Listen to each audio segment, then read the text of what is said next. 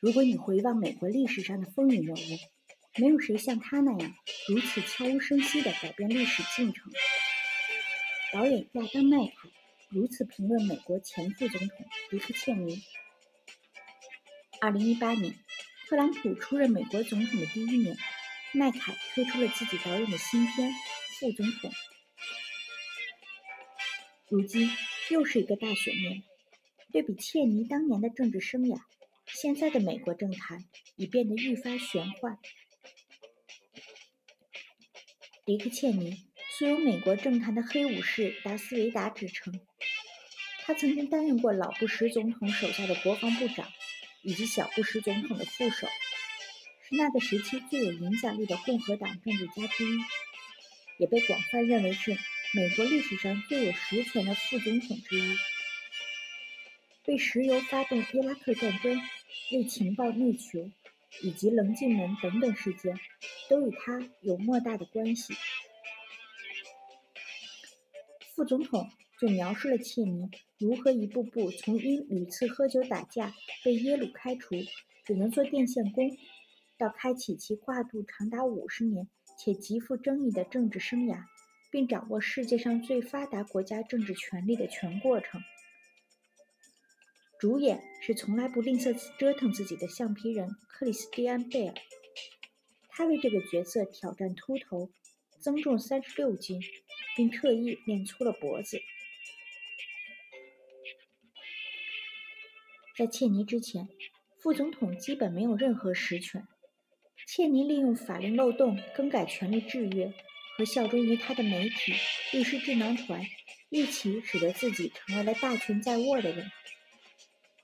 在其担任副总统的八年间，他基本上是全美国的地下总统。影片中有一幕象征意味十足：切尼等政治人物坐在餐桌前，法令和法律被他们随意修改，并被冠以一个个新名字，当菜一样呈到面前。大人物们玩笑般的照单全收，全然不顾及这背后会牵扯到多少无辜生命。所以，影片在香港地区的片名“为富不仁”。倒是更能够点出影片的主题。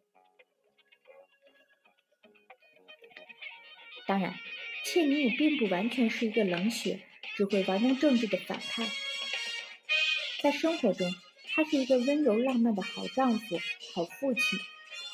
每次获得升职和成功之后，都是先与家人分享。走上参政道路，也是源于妻子的督促。而得知小女儿是同性恋后，他也选择了支持，为此不惜一度中断了政治生涯。